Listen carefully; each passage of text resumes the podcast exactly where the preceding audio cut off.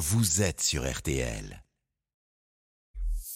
Julien Cellier, l'invité d'RTL Soir. Allez, RTL Soir, toujours avec vous et une, euh, une parole rare maintenant, celle d'une élue face au saccage en cette nouvelle journée de colère contre la réforme des retraites, colère cheminote précisément euh, aujourd'hui. Notre invitée est la maire d'une ville qui se retrouve bien malgré elle au cœur de l'actualité. Bonsoir Nathalie Appéré. Bonsoir. Ah, vous êtes la maire socialiste de Rennes. Le quotidien de Rennes est rythmé par des affrontements depuis maintenant trois mois en marge des manifestations euh, entre des éléments radicaux et les forces de l'ordre. Des boutiques, des banques, des agences immobilières, des hôtels ont été euh, pris pour cible. La porte d'un commissariat a même été enflammée vendredi dernier.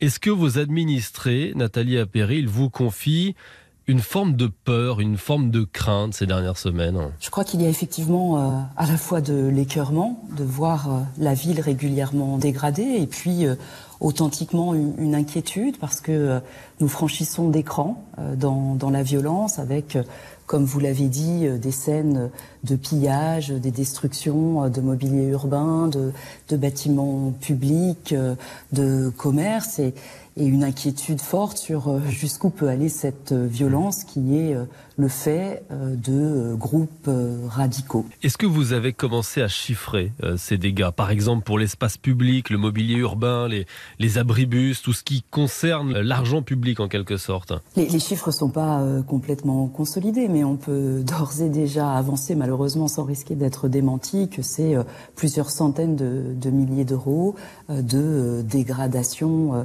de biens public, euh, sans compter euh, ce que sont euh, aussi des dégradations de, biens privés hmm. ou, encore des pertes d'exploitation dans des commerces qui ne peuvent pas fonctionner normalement dans le centre-ville de Rennes actuellement. Alors justement, vous parlez des commerçants qui sont effectivement parfois en première ligne. Je voudrais vous faire écouter ce témoignage, celui de Loïc. Il dirige une brasserie en centre-ville, place de Bretagne, brasserie dont les vitres ont été cassées. Écoutez-le. Pendant deux heures, ils ont lancé des pavés, cocktail molotov, la totale. J'ai commandé les carreaux, mais je les changerai pas pour l'instant. Parce qu'on ne sait jamais si ça se reproduit. On ne sait pas comment ça peut se passer le soir. On ne sait pas comment ça peut se passer demain.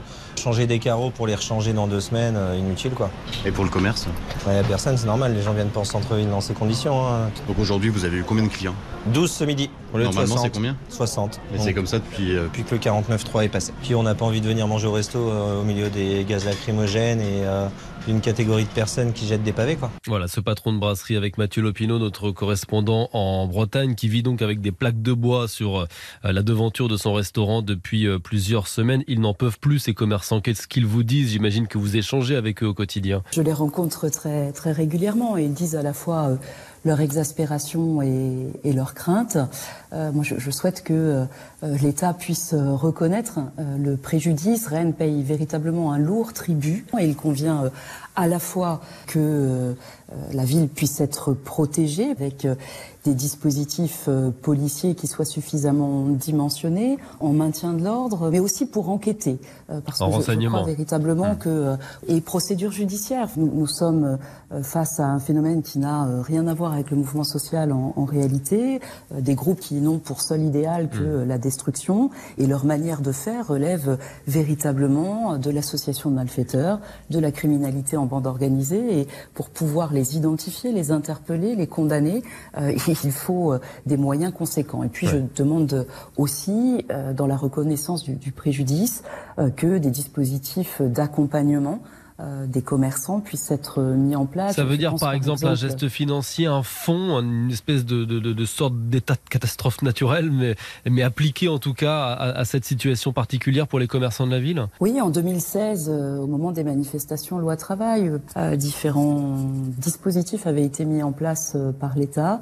je pense par exemple très concrètement à la prise en charge des franchises, parce que lorsqu'une vitrine est, est, brisée, une première fois, une deuxième fois, une troisième fois, le cas échéant, à chaque fois, le, commerçant doit s'acquitter d'une franchise, euh, ce qui euh, peut représenter des sommes importantes pour euh, des, des mmh. petites boutiques. Je pense aussi à des fonds d'indemnisation sur la perte d'exploitation, parce que il y a des journées pour lesquelles fonctionner normalement dans son commerce est, est, très compliqué. La mairie de Rennes même a été prise pour cible. On, on a vu ces dernières semaines une soirée avec des poubelles incendiées devant la porte d'entrée de votre mairie, de votre lieu de travail, Nathalie Appéré.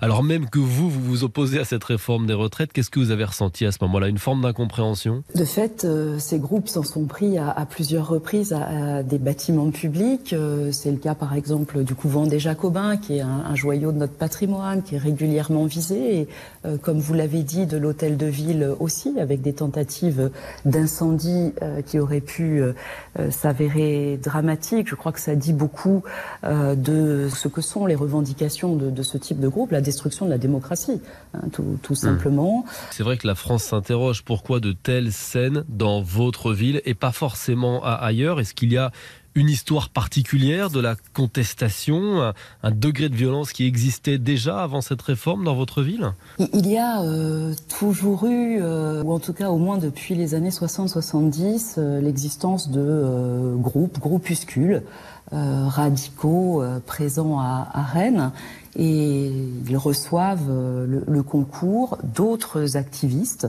euh, venus euh, parfois de, tout le territoire national, qui euh, convergent vers Rennes dans, dans ces moments-là. Et ce sont ces épisodes que nous connaissons régulièrement.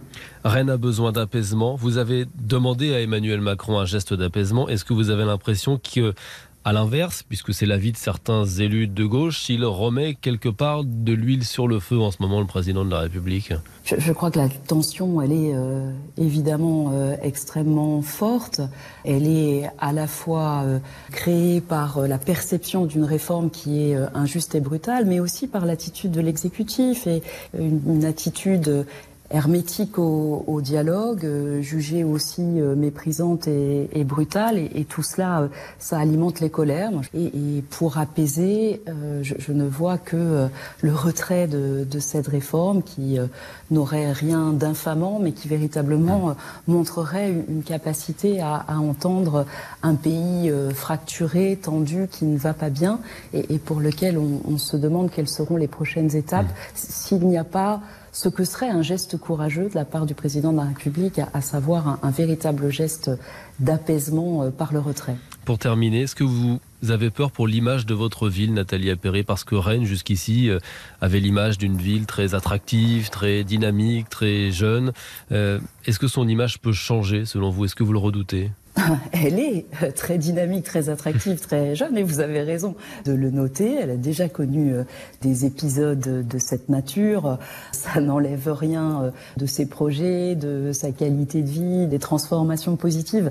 Et on aspire euh, simplement à, reprendre tranquillement le, cours de cette transformation au, au service des Rennaises et, et, des Rennais. Merci Nathalie C'est une belle ville.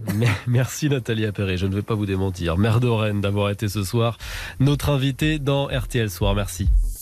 RTL Soir. Et une petite pause et puis on va vous proposer tout autre chose maintenant dans, dans RTL Soir. Toute la semaine, c'est plus léger. Hein. On fête avec vous le, le, début de la saison des festivals. C'est un laissez-vous tenter dernière depuis le printemps de Bourges qui vous attend dans quelques secondes. Chaque soir, un invité. Ce soir, c'est Benjamin Biolay euh, qui est avec nous. On va euh, le retrouver avec son, son franc-parler, sa voix grave dans quelques secondes. À tout de suite sur RTL. À toucher le bas. Julien Cellier. RTL Soir.